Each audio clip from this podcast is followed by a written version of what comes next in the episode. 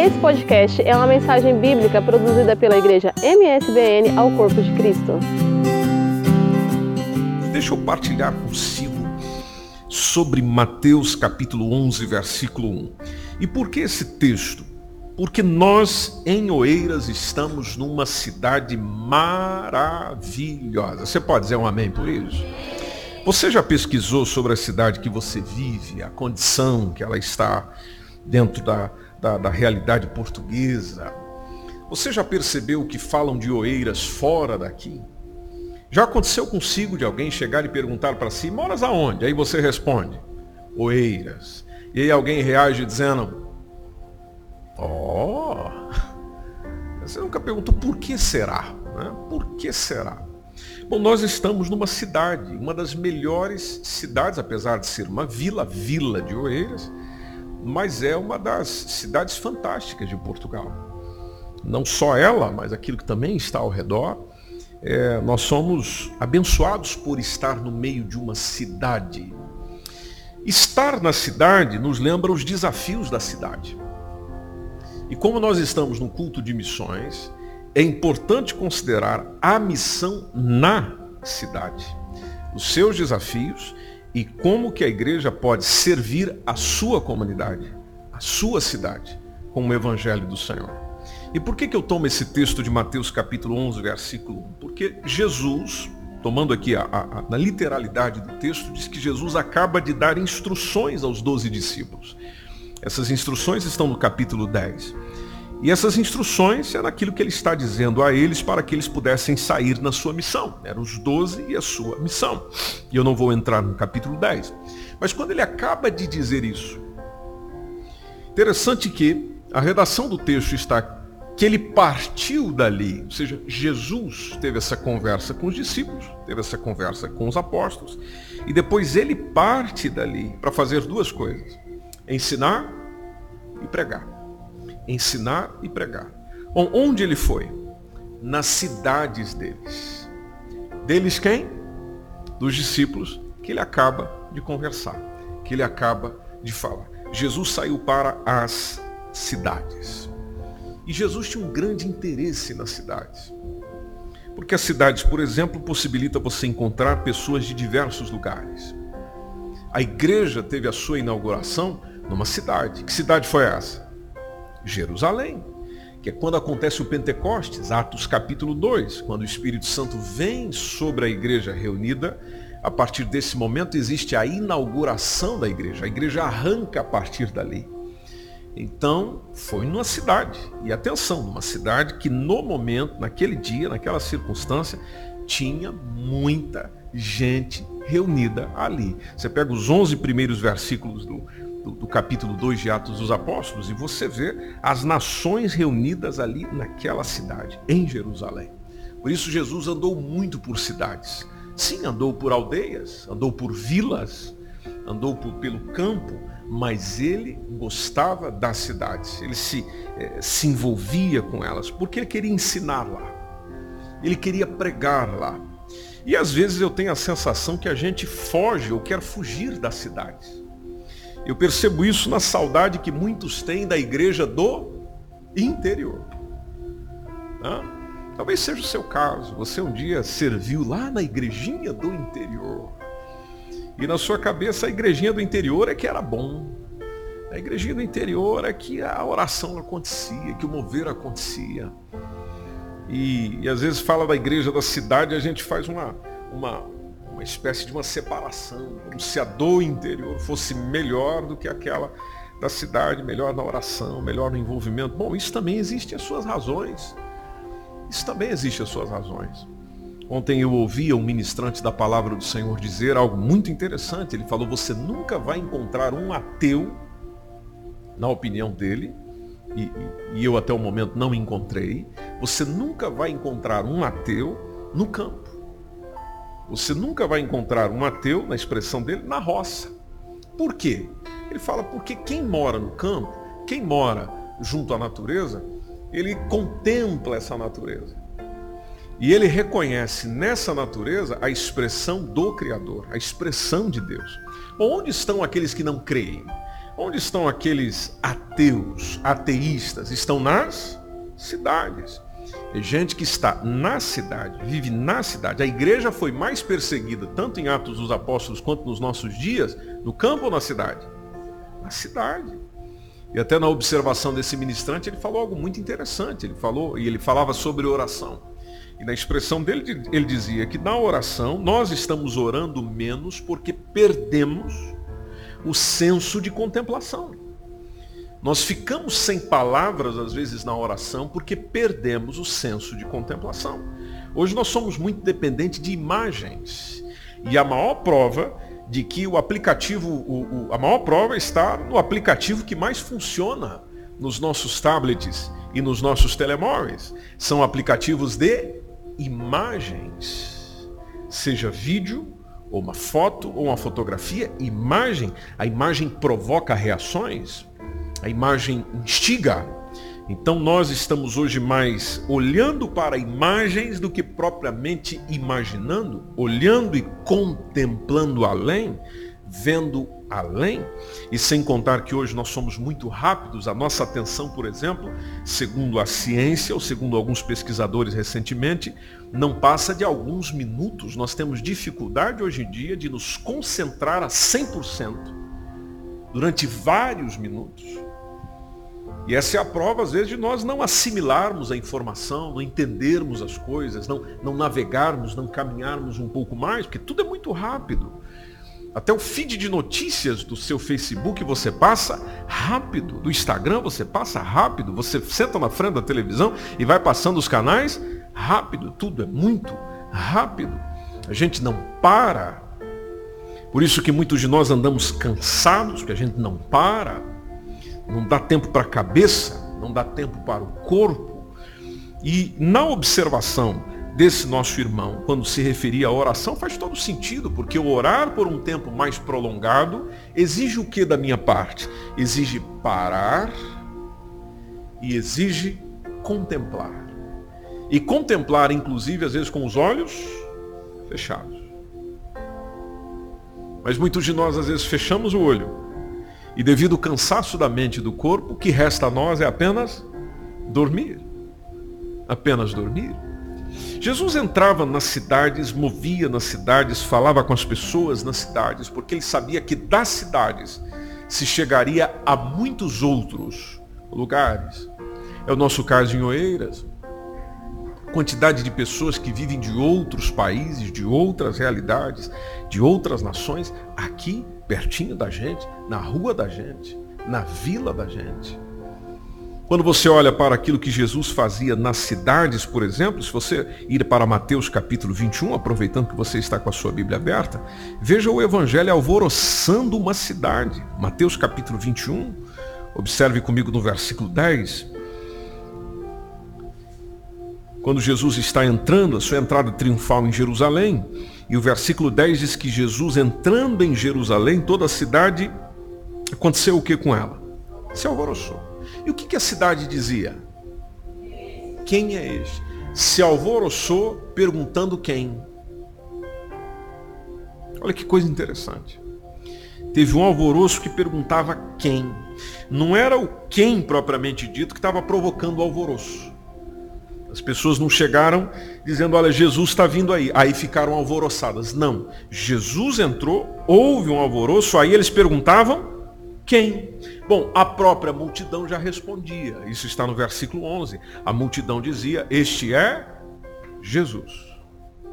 Este é Jesus. A multidão apresentando Jesus entrando na cidade. Este é o profeta de Nazaré da Galiléia. Se nós formos em Marcos capítulo 6, é só você ir no livro que está logo após, Marcos no capítulo 6, logo no versículo 33, você vê o evangelho atraindo as cidades. Isso aqui é outra coisa interessante. Que nesse momento é quando acontece a primeira multiplicação dos pães e peixes, e se você observar comigo versículo 33 de Marcos 6, depois que Jesus faz a multiplicação dos pães, Jesus, a multidão viu Jesus e os discípulos partir. Diz o texto que muitos o conheceram. Aí é eles que correm para lá. São as pessoas que saem da cidade, atenção, correm para lá de que maneira? De carro, de carroça, da sua época, é, utilizando os animais? Não, foram a pé. Olha que coisa interessante. Foram a pé de todas as cidades. De todas as cidades. E ali chegaram, inclusive, primeiro do que Jesus e os apóstolos. Foram mais rápido do que Jesus e os apóstolos. Só para ficar perto de quem? De Jesus. Atraindo as cidades. Tanto que Jesus, quando saía da cidade, a cidade ia atrás dele. A cidade ia atrás dele. Agora, é claro, isso não quer dizer que na cidade existia só tranquilidade. Não, a gente volta em Mateus capítulo 23 e lá está a própria expressão de Jesus quando falava com os fariseus sobre a perseguição. Ele dizendo: vocês serão perseguidos nas cidades. Capítulo 23, versículo 34, que diz: Eis que eu vos envio profetas, eu vos envio sábios, eu vos envio escribas. A uns deles vocês vão matar e crucificar, a outros deles vocês vão açoitar nas vossas sinagogas e os perseguireis de quê? De cidade em cidade. Cidade onde o evangelho é perseguido. Agora, é só coisas difíceis? Não. Se nós formos a Lucas capítulo 5, versículo 12, você vê o poder curador também trazendo uma imensa alegria a uma cidade. Lucas capítulo 5, versículo 12, que é a cura do leproso. Quando um leproso estava em uma daquelas cidades, um homem cheio de lepra, ele vê Jesus. Aí ele se prostra sobre o rosto. Se prostra, melhor dizendo, sobre o rosto. E ele roga a Jesus, dizendo: Senhor, se quiseres, bem podes limpar-me. Você conhece o texto, ele estende a mão, toca, dizendo: Quero ser limpo, e logo a lepra desapareceu. O Evangelho curando na cidade. Quando você vai para Atos dos Apóstolos, caminhe comigo até o capítulo 8 de Atos dos Apóstolos, logo entre o versículo 5 e o versículo 8, fala daquele movimento que aconteceu em Samaria por um evangelista por nome Filipe. E Filipe, quando foi a Samaria, observe o texto, ele prega a Cristo. Logo no versículo 5 diz que em Samaria Filipe pregava a Cristo.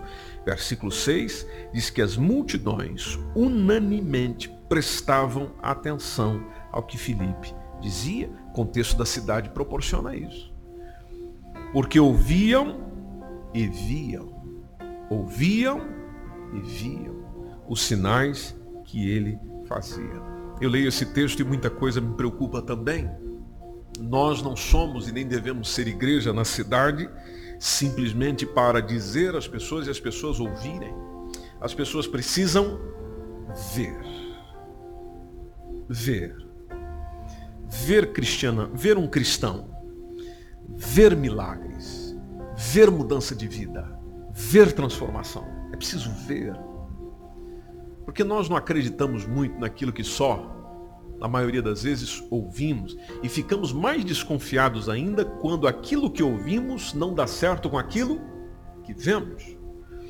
Então, no caso de Samaria, era o mesmo processo, eles ouviam, eles viam os sinais que ele fazia, os espíritos imundos saíam de muitos que os tinham, clamando em alta voz, muitos paralíticos e coxos eram curados, e observe comigo o versículo 8, e havia grande o quê? Alegria naquela cidade. Aproveitando que você está em Atos, volte comigo no capítulo 5 e observe o versículo 16 capítulo 5, versículo 16, mostra aqui o início da igreja. E, e, e, acontecia muita coisa. A gente pode tomar desde o 14, só para termos uma ideia mais abrangente. A multidão dos que criam no Senhor, homens, mulheres, crescia cada vez mais, de sorte que transportavam os enfermos para as ruas. Imagine isso. Imagine isso de sorte que, transformava é, que transportava os enfermos para as ruas, os punham em leitos e em camilhas, para que ao menos a sombra de Pedro. O pessoal estava com tanta fé, na ideia que o, o, se o Pedro passar por aqui, a gente precisa pegar pelo menos a sombra dele. Se alguém gritasse, o Pedro está vindo aí. Pedro acabou de sair lá da, da casa da irmã Maria, está subindo a ladeira. Opa! Traz para cá. Traz a cama, traz o doente que o Pedro vai passar. Você já imaginou isso na tua vida, meu irmão? Você já imaginou isso aí? Ó, o fulano está descendo o elevador. É, todo mundo, vamos lá para a porta do prédio dele, que ele vai passar ali. Hoje pode ser o dia da nossa cura. Vocês não acreditam nisso, não? Você não acredita nisso, não? Porque se você não acredita nisso, é só para você ver quão distante a gente está daquilo que a palavra de Deus diz. Eu acredito. Não sei se o Senhor vai me usar nisso um dia, mas eu acredito. De onde você passar, onde você colocar a mão, onde você colocar o seu pé, a libertação chega, a cura chega, o milagre chega, a salvação chega. Aonde você estiver, na cidade, no campo, seja onde for, Jesus está com você e ele em você possibilita realizar grandes milagres para a honra e glória do nome dele. Então o pessoal tinha ideia, quando a sombra passar, pelo menos cobrindo aqui alguns, isso aqui vai, vai, vai mudar. E até das cidades, versículo 16, e até das cidades circunvizinhas. Gente que estava ali, os vizinhos da, da, da daquela região, concorria muita gente para Jerusalém. E era ambulância chegando de tudo quanto é lado. O pessoal só vinha trazendo enfermos, e atormentar de espírito. Para quem resolveu o problema?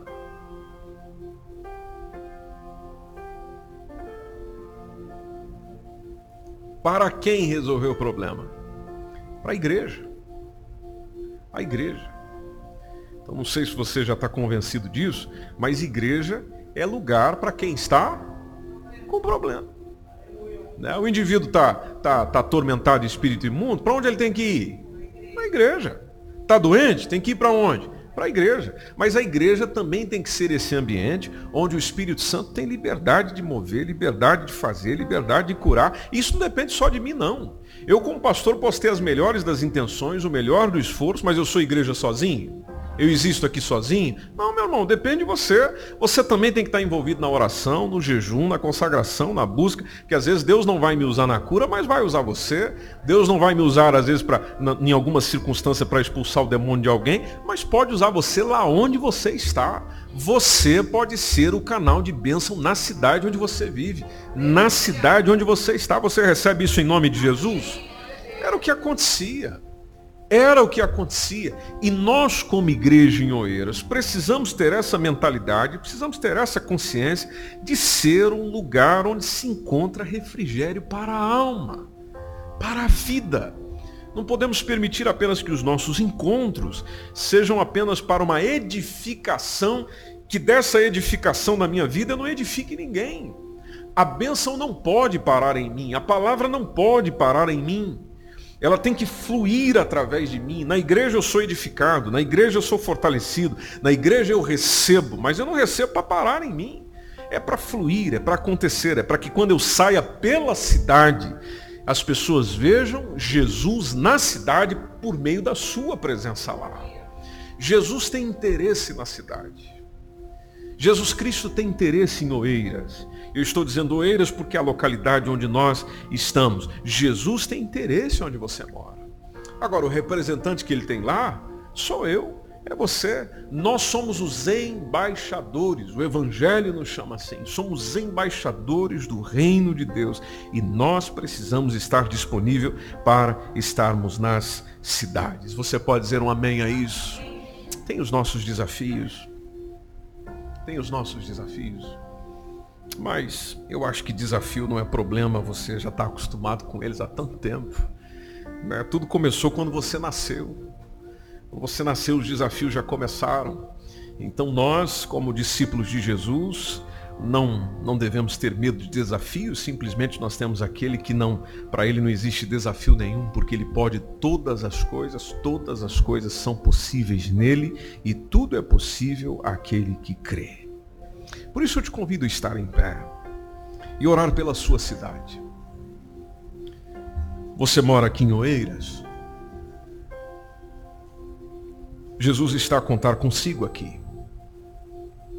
Você mora lá em São Marcos? Jesus está a contar consigo lá. Você mora ali na zona de Sintra? Jesus está a contar com você. Onde você estiver, Passo da Arcos, Jesus está a contar consigo lá. E você é a pessoa para Jesus chegar na cidade. Você é a pessoa para Jesus ser conhecido na cidade, na cidade onde você vive, na cidade onde você está. Por isso a oração que eu te convido a fazer nessa noite é aquela expressão de Isaías quando disse: Eis-me aqui. envia-me a mim. Envia-me a mim. Jesus não vai te usar se você não quiser, viu? Se você não quiser, ele não vai te usar. Ele não vai te usar.